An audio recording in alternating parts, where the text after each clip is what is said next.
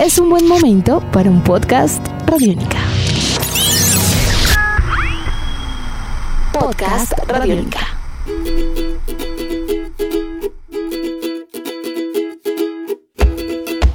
Hola, bienvenidos al podcast de Chévere Pensar en Voz Alta. Yo soy Aleja Beltrán y con la producción de Jairo Rocha y Jane Ochoa iniciamos un nuevo episodio. En esta ocasión los invitamos a que pensemos en voz alta a la población campesina de Colombia. Y por eso las historias que traemos en esta ocasión tienen un único fin, conocer la realidad de los campesinos colombianos. Mi nombre es Fader Andrés Beltrán Caena, tengo 20 años, nací en Bucaramanga pero siempre he vivido en el campo, en la vereda de Seferino. Me crió mi nona junto con mi mamá y mis tíos. Eh, no conozco a mi papá. Eh, mi familia está conformada por mi nona, por mi mamá, por mi tío Moisa, por mi tío Elías, por mi tía Flor, por mi primo Jesús, por mi hermano y mi prima Angélica y el papá de mi hermano, Parastro. Para salir de las dudas es el momento más oportuno. Yo nací en la ciudad de Pereira, tengo 28 años, me llamo Rafael Cano, soy administrador de empresas y estoy aquí en Pereira. Y toda mi vida he estado muy relacionado con el campo. He sido una persona que ha sido citadina y también persona del campo al mismo tiempo. Papá desde muy temprana edad se dedicó a administrar las fincas, le ayudaba con la administración al abuelo que tenía una finca de café y posteriormente a, a su hermana mayor y siempre tuvo ese amor por el campo que le inculcó a mi mamá cuando se casaron y que después me inculcó a mí. Fabián y Rafael pueden tener historias de vidas distintas, pero el lugar que los une es el mismo, el campo. Fabián cosecha piñas y Rafael, aunque viene de padre cafetero, tiene un cultivo de naranjas tangelo con su mamá. Pero el campo ha sido ese espacio que los vio nacer y que les ha dado todo lo que hasta el momento tienen. Porque como lo dice Luis Alejandro Jiménez, presidente nacional de la Asociación Nacional de Usuarios Campesinos de Colombia, el campo para los campesinos es todo. El campo realmente para el campesino pues es su, su, hábitat natural, es su espacio de trabajo, allí está su vivienda, allí habita, allí tiene a su familia, allí convive con la naturaleza, allí produce y bueno, toda su vida está eh, atada al campo en medio de las dificultades también podemos decir que así como, como disfruta la naturaleza, sufre por las inclemencias y bueno, pues es todo, es todo el campo. Para el campesino lo es todo.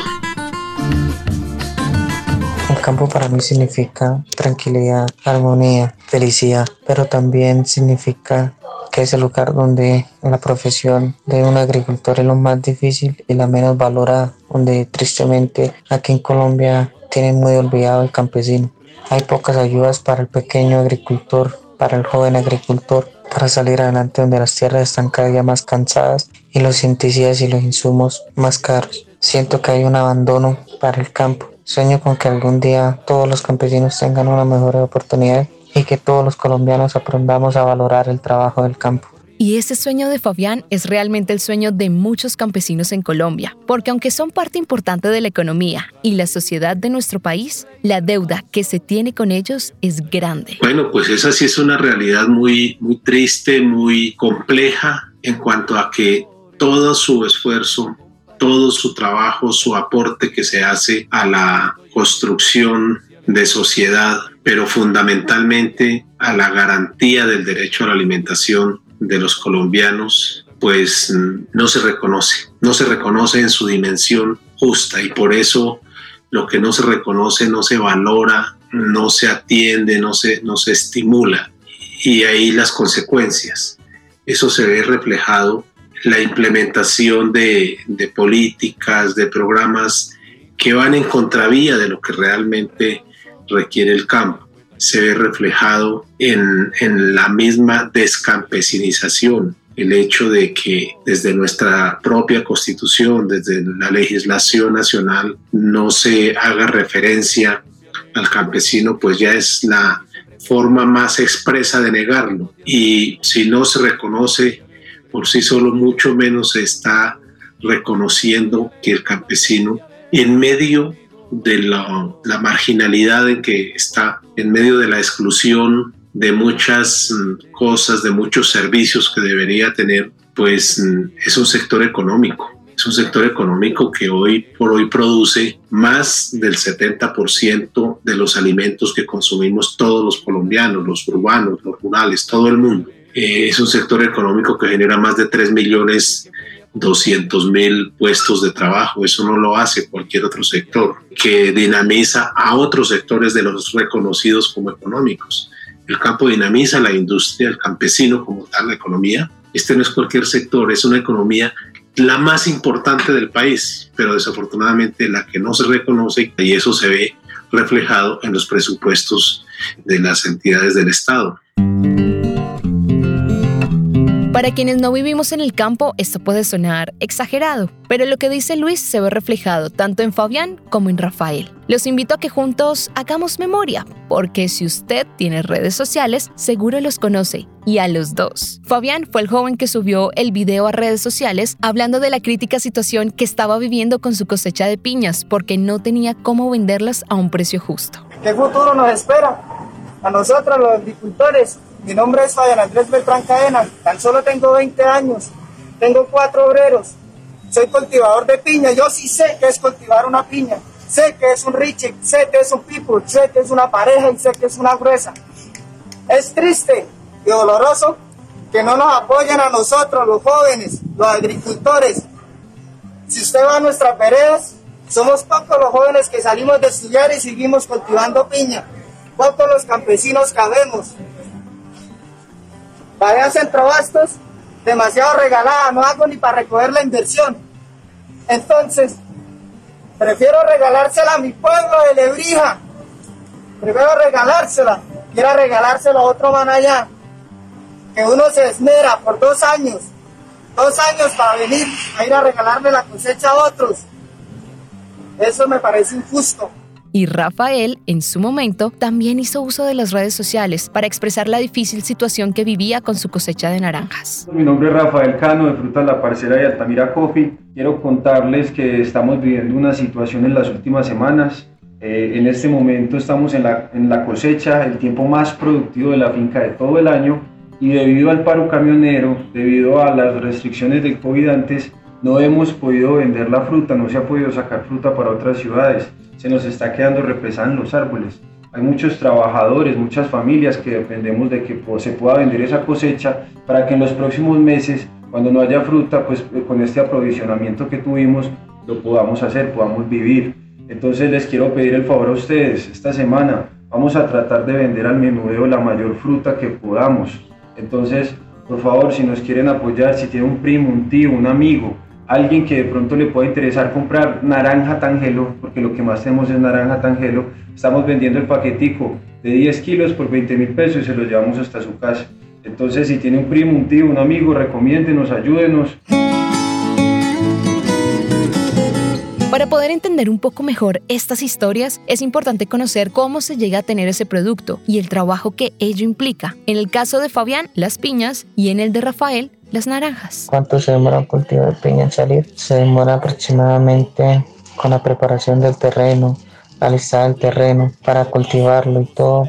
Estamos hablando de prácticamente dos años, porque no el momento que se siembra, sino que hay que tener en cuenta el momento que se arregla el terreno y se alista. Yo cultivo piña perorera y piña romiel. La piña romiel, pues en 18 meses después de sembrar pues, la cosecha, la piña perorera en dos años para sacar un buen producto y que la mata esté bien desarrollada, junto con el proceso que hay que, hay que limpiar el terreno y adaptarlo para el cultivo.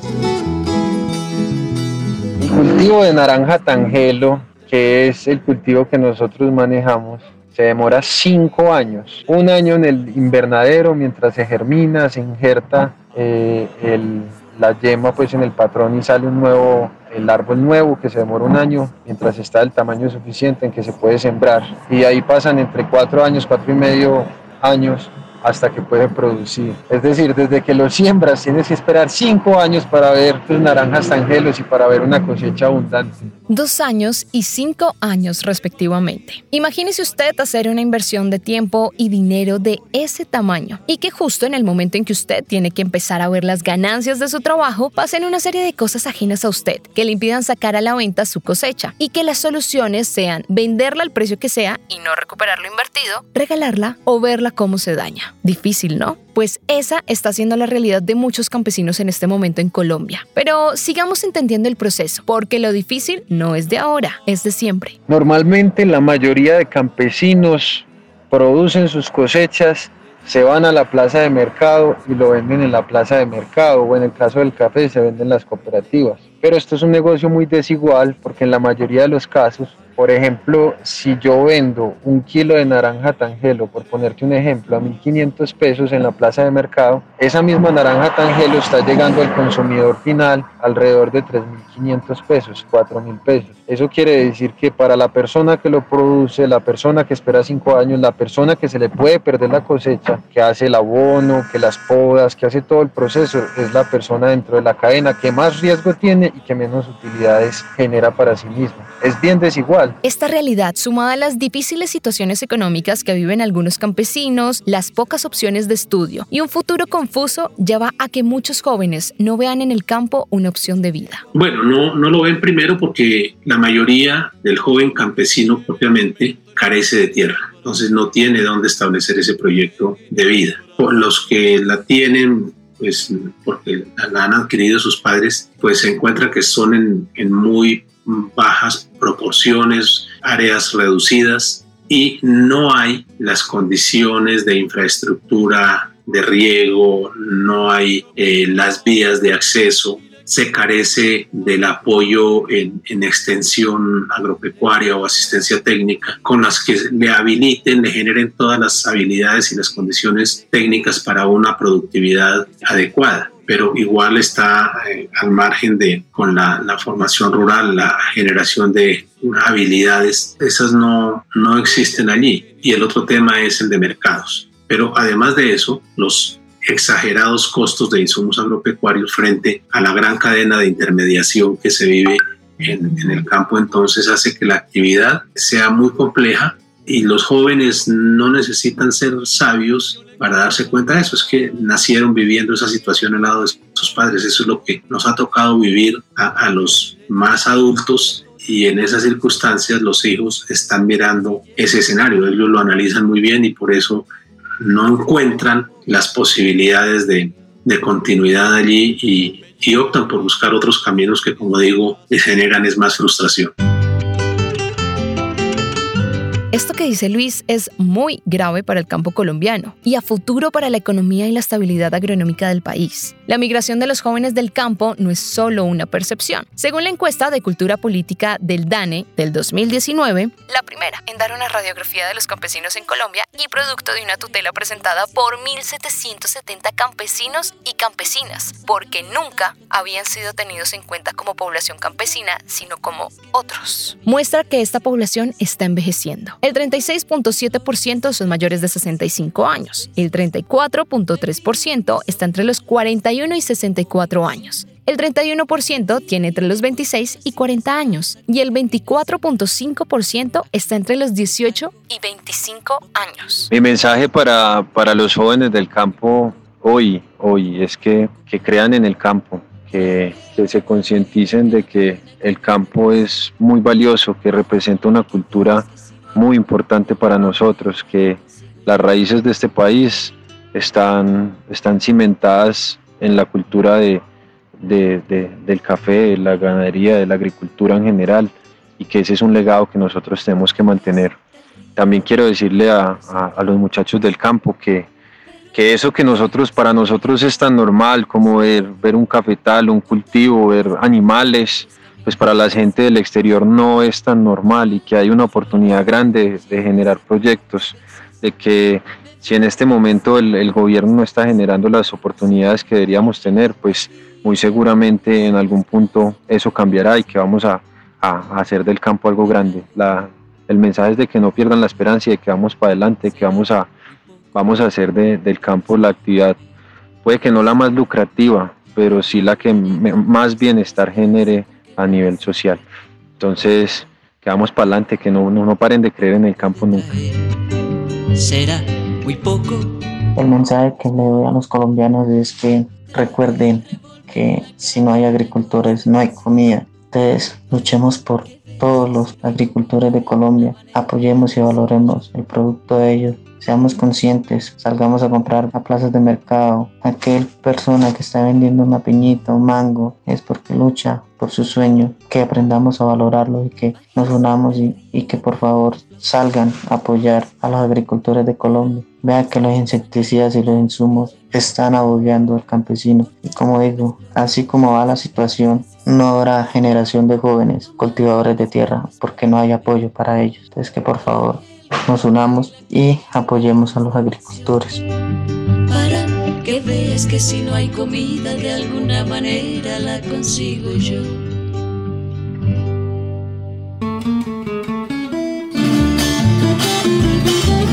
Con estas reflexiones de Rafael y Fabián, llegamos al final de este episodio, en donde pudimos conocer un poco la realidad de los campesinos, la importancia que tienen en nuestro país y a la vez darnos cuenta de la deuda económica y social que tenemos con ellos. Ojalá algún día el sueño de Fabián pueda cumplirse. Eh, mi sueño es algún día que haya una asociación y que el campo sea mejor valorado económicamente, pues ya que muchas veces el fruto lo damos muy barato, que hubiera una balanza económica tanto para el agricultor como el comerciante, que el agricultor pudiera tener ganancias y no a pérdidas. ¡Ay, qué orgulloso! Me siento de haber nacido en mi pueblo. Recuerden seguir pensando en voz alta con nosotros. A través de las redes sociales de Radiónica nos encuentran como Radiónica en Twitter y Facebook y arroba Radiónica FM en Instagram. Hasta un próximo episodio. Chao. Ay, qué orgulloso me siento de ser un buen colombiano. Nuestros podcasts están en radionica.rocks, en iTunes, en RTVC Play y en nuestra app Radionica para Android y iPhone. Podcast Radionica.